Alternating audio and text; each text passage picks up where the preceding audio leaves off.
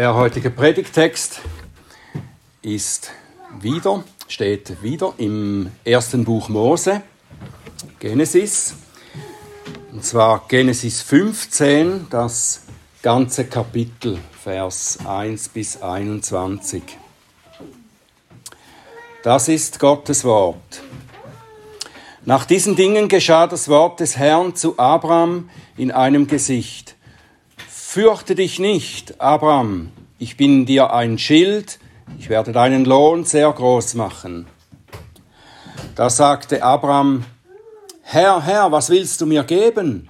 Ich gehe ja doch kinderlos dahin und Erbe meines Hauses, das wird Eliezer von Damaskus. Und Abraham sagte, siehe, mir hast du keinen Nachkommen gegeben, und siehe, der Sohn meines Hauses wird mich beerben. Und siehe, das Wort des Herrn geschah zu ihm, nicht dieser wird dich beerben, sondern der aus deinem Leibe hervorgeht, der wird dich beerben. Und er führte ihn hinaus und sprach, Blicke doch zum Himmel und zähle die Sterne, wenn du sie zählen kannst. Und er sprach zu ihm, so zahlreich wird deine Nachkommenschaft sein. Und er glaubte dem Herrn, und er rechnete es ihm als Gerechtigkeit an. Und er sprach zu ihm, Ich bin der Herr, der dich herausgeführt hat aus Ur, der Stadt der Chaldäer, um dir dieses Land zu geben, es in Besitz zu nehmen. Und er sagte, Herr, Herr, woran soll ich erkennen, dass ich es in Besitz nehmen werde? Da sprach er zu ihm, Bring mir eine dreijährige Jungkuh, eine dreijährige Ziege und einen dreijährigen Widder, eine Turteltaube und eine junge Taube. Und er sprach, und er brachte ihm alle diese, und er zerteilte sie in der Mitte und legte je einen Teil dem anderen gegenüber.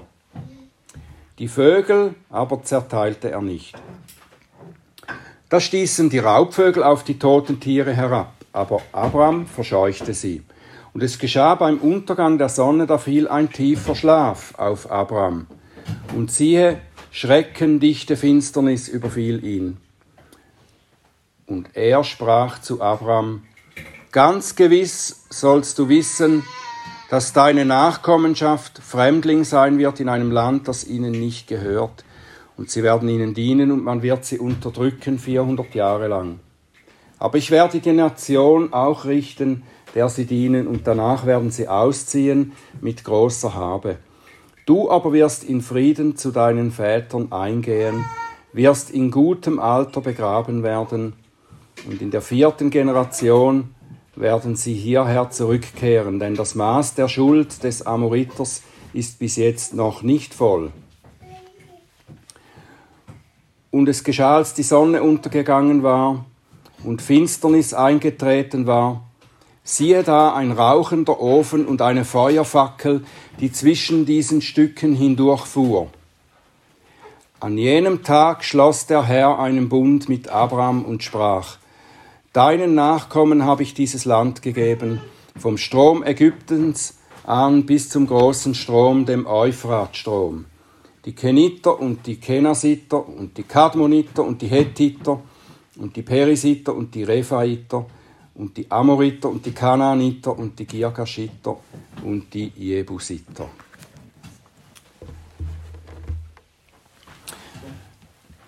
Ja, lieber Vater im Himmel, wir danken dir für dein Wort, das du uns gegeben hast. Wir danken dir für das, was wir daraus lernen werden. Wir bitten dich, dass du unseren Verstand erleuchtest und unsere Herzen öffnest, dass wir dein Wort verstehen können und dass es uns bereit macht zum Gehorsam. Bitte öffne du meine Lippen, dass sie deinen Ruhm verkünden. Amen.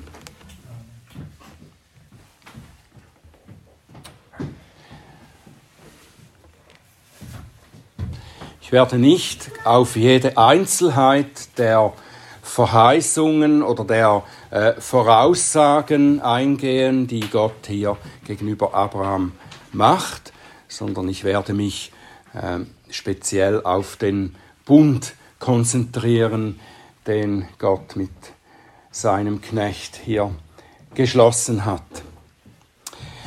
Wenn der Abschnitt beginnt mit den Worten nach diesen Dingen, dann lässt uns das zurückschauen, zurückdenken an das, was bisher geschehen ist.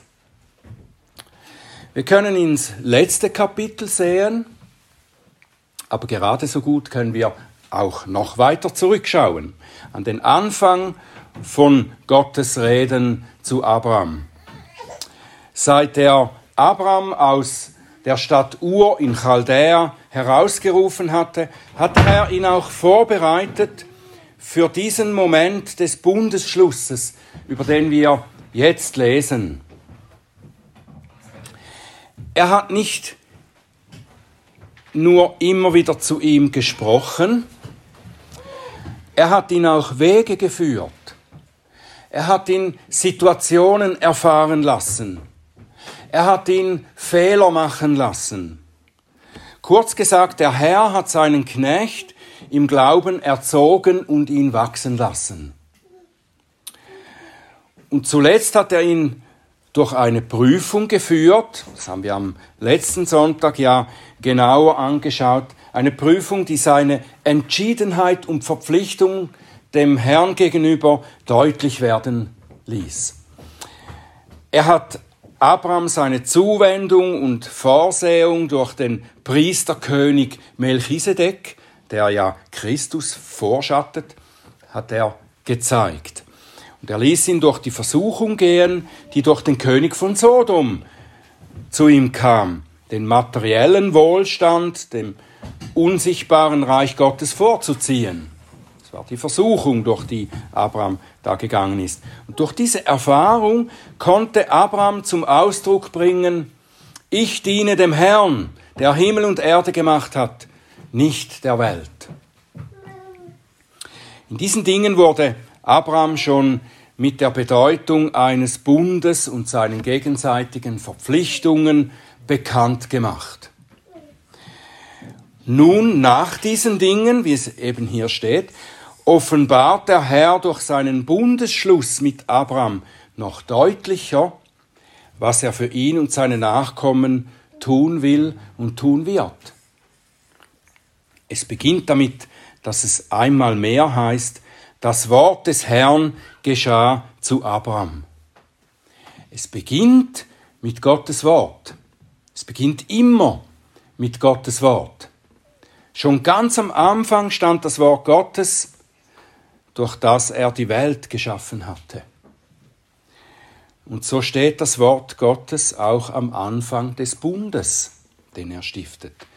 Der Bund ist allein Gottes Initiative, nicht die des Menschen, auch nicht zum Teil die des Menschen. Im Westminster Bekenntnis, da lesen wir dazu, das ist im siebten Kapitel am Anfang, der Abstand zwischen Gott und dem Geschöpf ist so groß, dass vernünftige Geschöpfe ihm als ihrem Schöpfer zwar Gehorsam schulden. Dennoch könnten sie niemals einen Segen oder eine Belohnung von ihm erfahren, außer durch freiwillige Herablassung von Gottes Seite.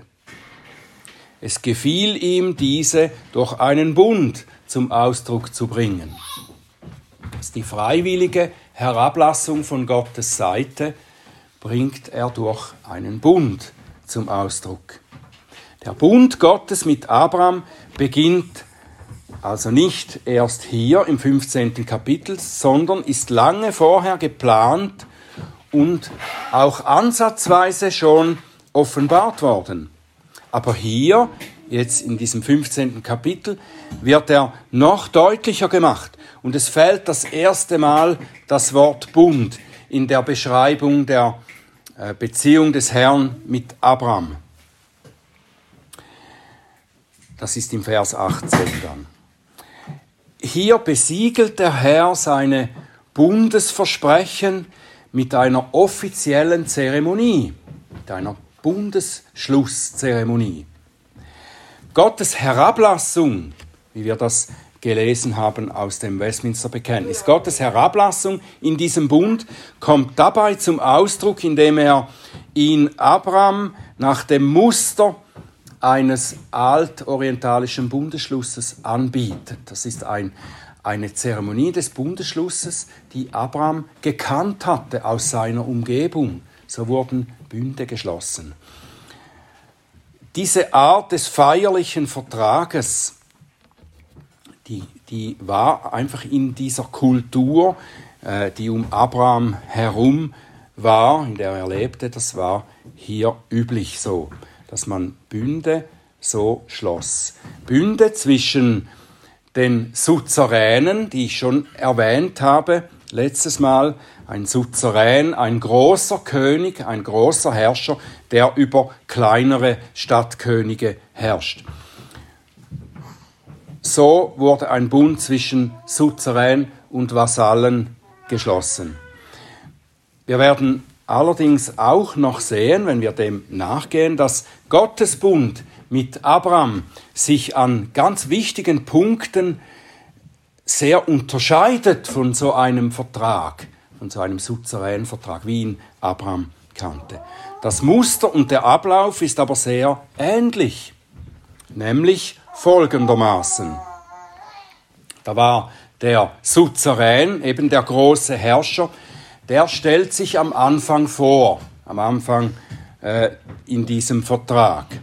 Er sagt zum Beispiel, das kennt man aus solchen alten Dokumenten, der Hethiter zum Beispiel, da sagt, schreibt er am Anfang, so sagt XY, der große Herrscher der Hethiter.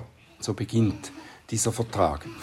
Das ist die Selbstvorstellung und dann äh, folgen Beschreibungen dieses Herrschers und seiner Taten, insbesondere auch von dem, was er schon getan hat für diesen Vasallen. Das ist alles im Vertrag drin. Und dann kamen Versprechungen. Der Suzerän erklärt, was er für den Vasallen tun wird. Und das waren Versprechungen wie, ich werde für dich sorgen und für dein Volk, ich werde dich vor deinen Feinden beschützen und so weiter. Und danach wurden die Bedingungen genannt, die der Vasall erfüllen musste. Dass er an den Kämpfen des Suzerän, des großen Herrschers, teilnehmen muss und dass er ihm Tribut zahlen muss. Und anschließend wurden Strafen angedroht, die den Vasallen erwarten, wenn er nicht in allem gehorchen würde. Und jede Partei, jede der Parteien erhielt dann eine Kopie des Vertrages. Und dann wurde der Bund in einer Zeremonie geschlossen. Und diese Zeremonien liefen so ab, dass mit zerteilten Tieren ein Weg gebildet wurde. Also die Tiere wurden zerteilt, auf beide Seiten gelegt und dann wurde, musste der Vasall durch den, auf dem Weg zwischen diesen Tierhälften hindurchgehen. Und damit sagte er in dieser Zeremonie, sagte er, so wie diesen Tieren soll es mit mir geschehen, wenn ich den Bund nicht einhalten würde. Und am Ende dieser Zeremonie hielten die beiden Parteien dann gewöhnlich eine Mahlzeit, die aus diesen Tieren bestand, die dann den jeweiligen Göttern geopfert wurden. Und diese Götter wurden dann als Zeugen angerufen für den Vertrag, der eben geschlossen wurde. Ja, warum führe ich das so aus? Ich denke, ihr habt sicher schon einige Elemente erkannt, die sehr dem Bund Gottes mit seinem Volk gleichen. Sie kommen immer wieder vor, nicht nur hier im Bundesschluss mit Abraham. Und wie schon gesagt, gibt es auch in Gottes Bund dann ganz entscheidende Unterschiede.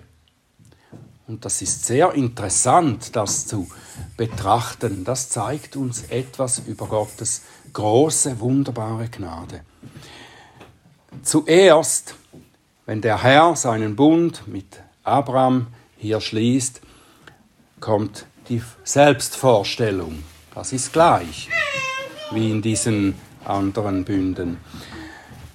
Der Herr sagt, fürchte dich nicht, Abraham, ich bin dein Schild und dein sehr großer Lohn.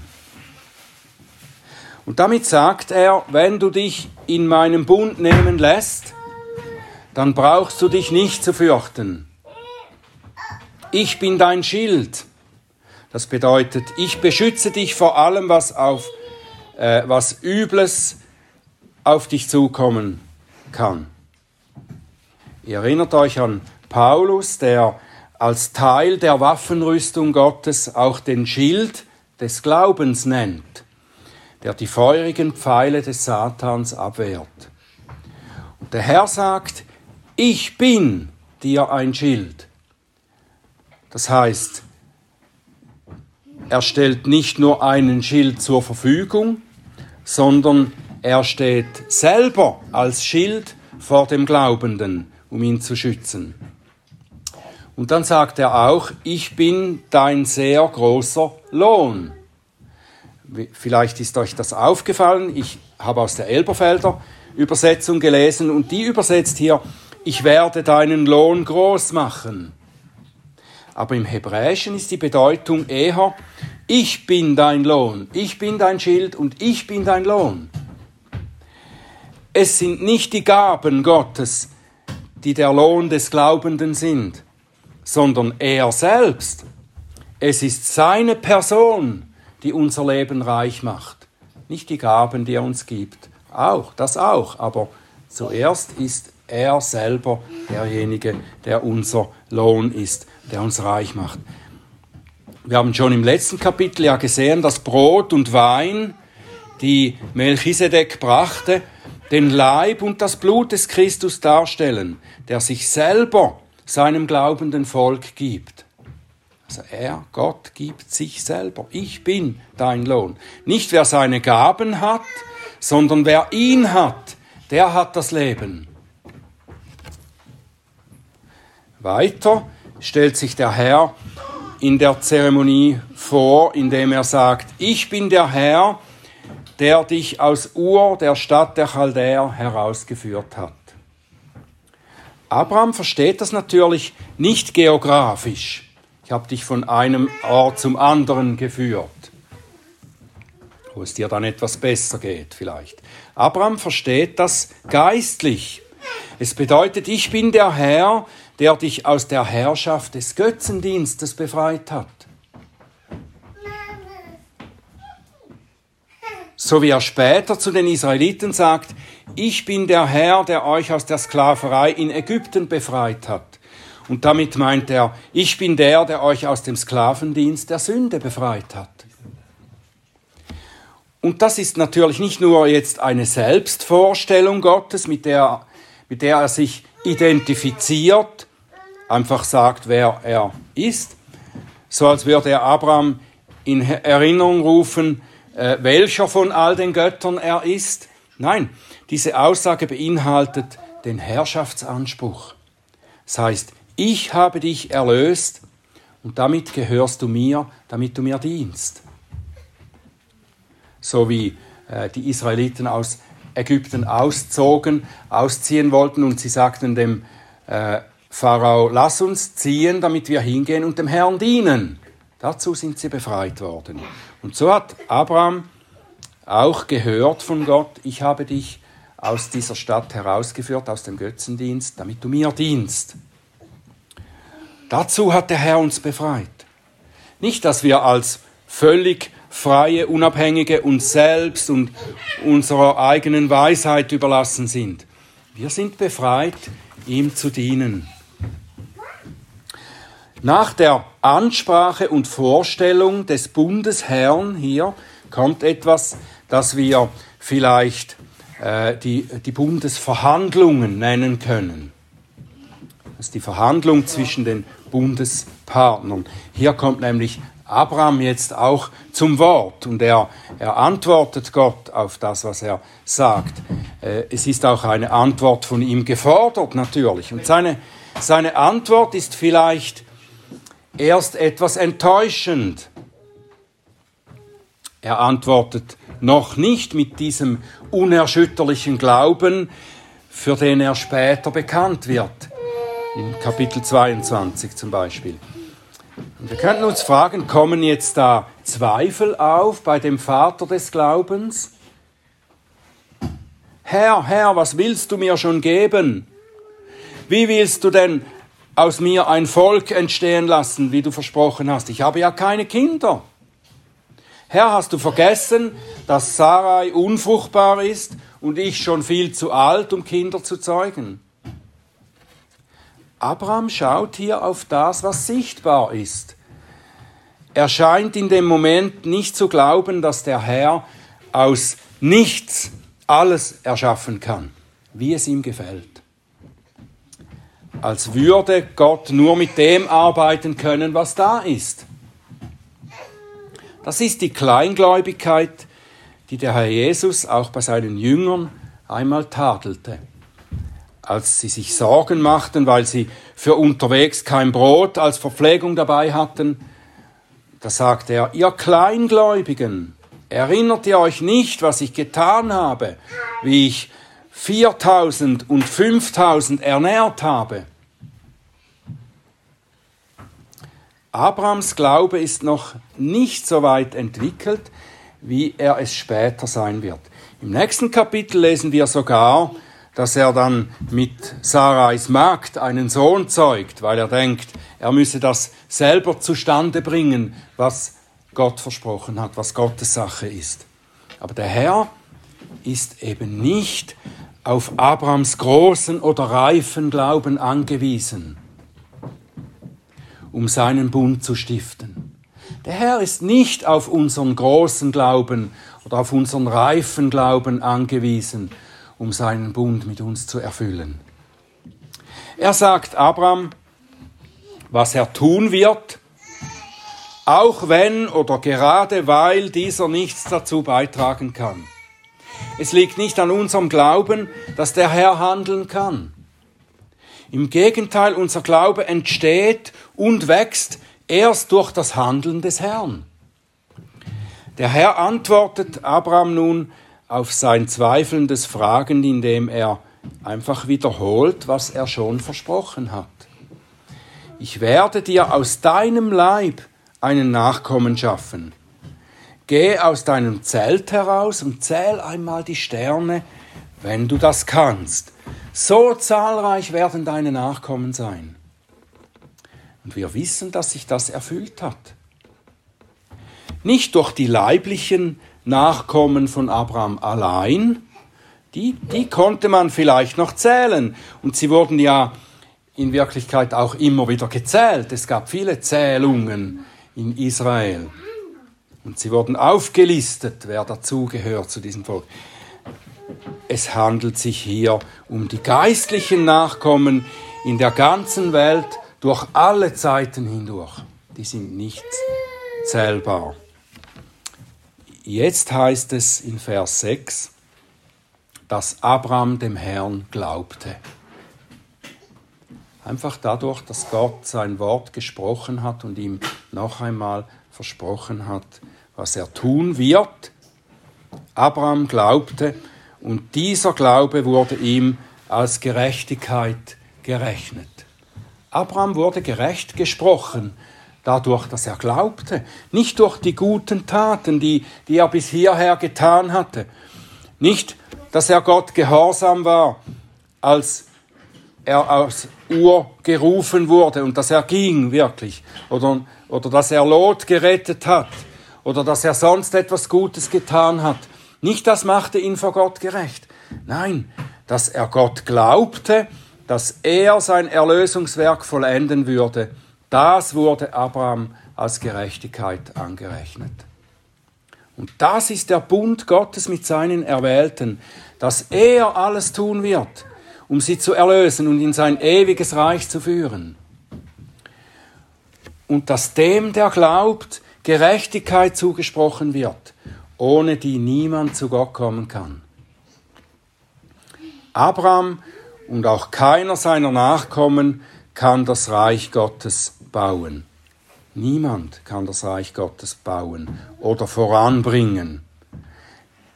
Wir können alle nur im Glauben empfangen, was der Herr tut und gibt.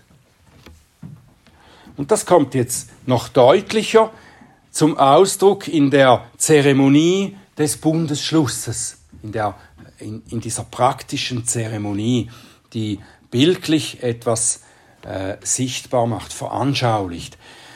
Abraham soll,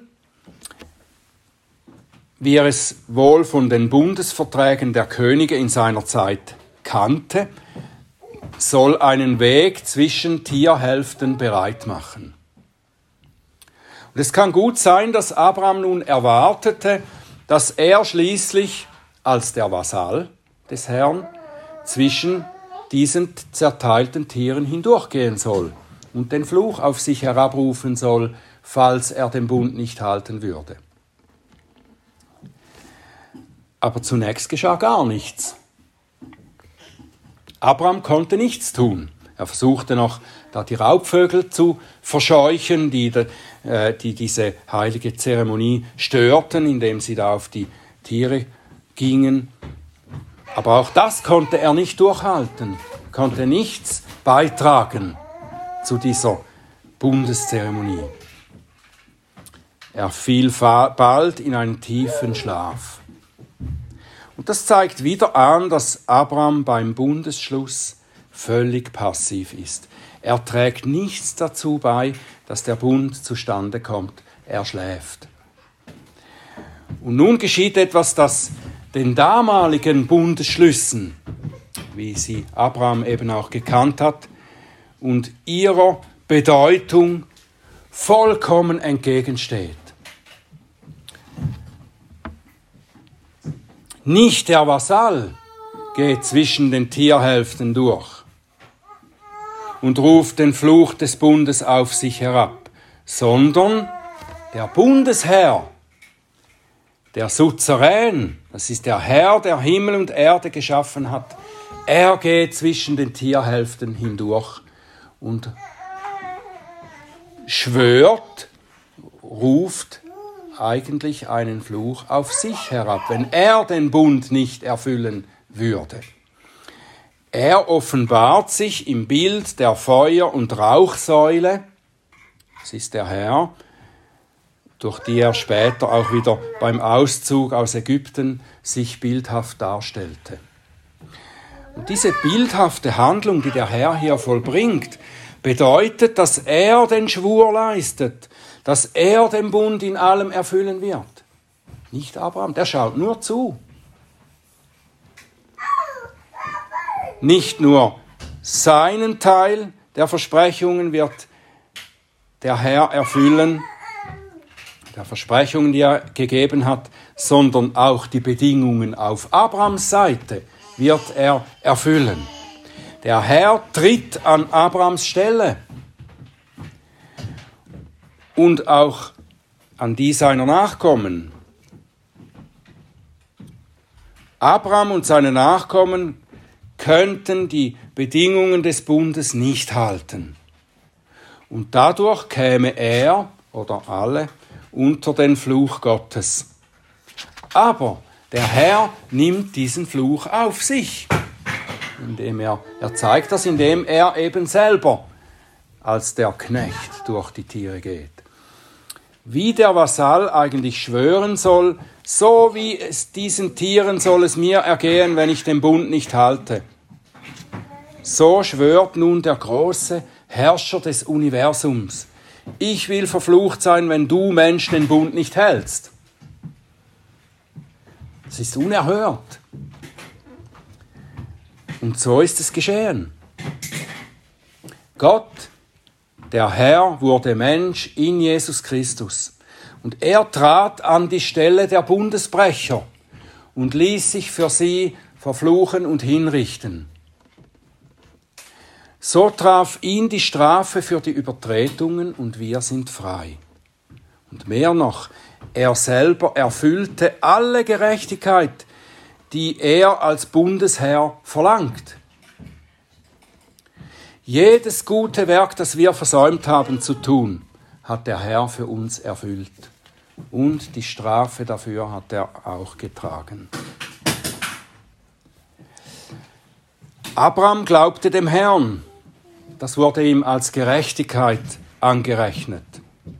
Wenn wir an das Werk Gottes in Christus glauben wie Abraham, dann sind wir seine Kinder und sind in den Bund der Gnade hineingenommen. Wir konnten nichts dazu beitragen. Auch der Glaube, durch den wir gerechtfertigt werden, wurde uns von Gott geschenkt. Wir haben ihn nicht aus uns selbst hervorgebracht. Aber trotzdem, jetzt gibt es ein Trotzdem. Trotzdem sind wir aufgefordert, im Bund zu bleiben, den Bund zu halten. Diese Aufforderung geht an das Volk Gottes. Nicht, dass wir aus unserer Anstrengung die Bedingungen des Bundes halten sollten, damit wir Gottes Zuwendung bewahren und im Glauben bleiben können. Unser Leben soll aber dennoch den Absichten entsprechen, für die uns der Herr befreit hat. Wir schulden unserem Bundesherrn Gehorsam. Wenn, wenn der Herr dann weiterfährt mit der Offenbarung seines Bundes mit Abraham in Kapitel 17, übernächstes Kapitel, äh, da zeigt er ihm wieder den Bund und Aspekte des Bundes und da sagt er zu ihm, ich bin Gott der Allmächtige, der jetzt mit dir in den Bund tritt, lebe vor meinem Angesicht und sei untadelig.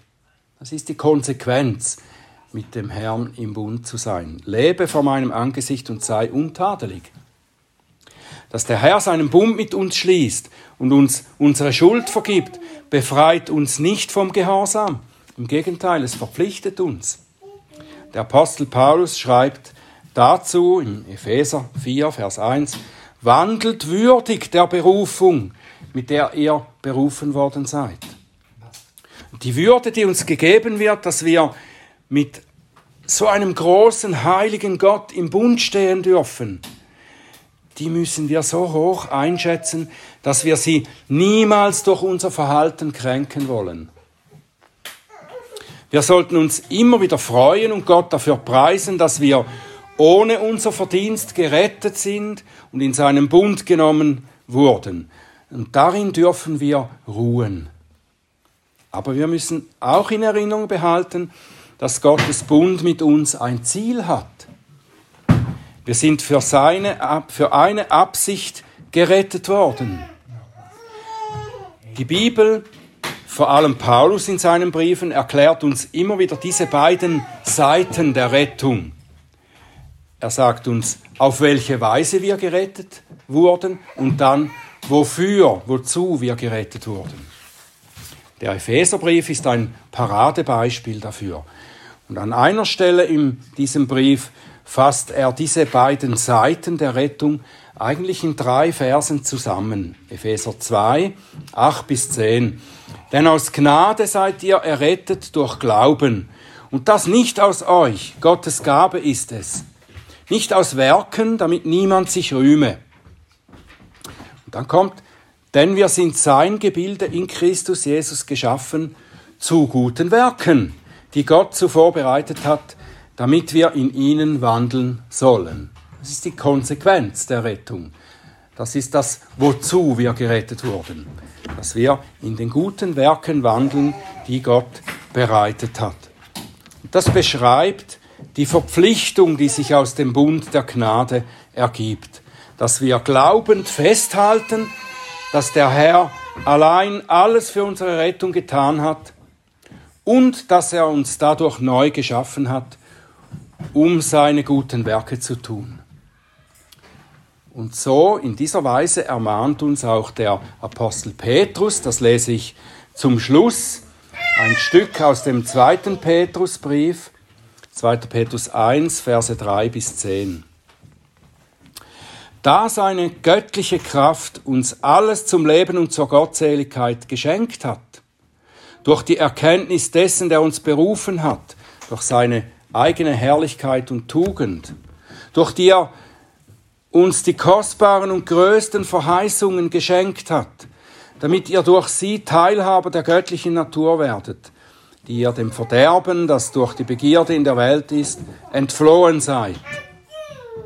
Eben deshalb wendet aber auch allen Fleiß auf und reicht in eurem Glauben die Tugend dar. Und in der Tugend aber die Erkenntnis, in der Erkenntnis die Enthaltsamkeit, in der Enthaltsamkeit das Ausharren, in dem Ausharren aber die Gottseligkeit, in der Gottseligkeit aber die Bruderliebe, in der Bruderliebe aber die Liebe. Denn wenn diese Dinge bei euch vorhanden sind und wachsen, lassen sie euch im Hinblick auf die Erkenntnis unseres Herrn Jesus Christus nicht träge noch fruchtleer sein. Denn bei, bei wem diese Dinge nicht vorhanden sind, der ist blind, kurzsichtig und hat die Reinigung von seinen früheren Sünden vergessen. Darum, Brüder, befleißigt euch umso mehr, eure Berufung und Erwählung festzumachen. Denn wenn ihr diese Dinge tut, werdet ihr niemals straucheln. Amen.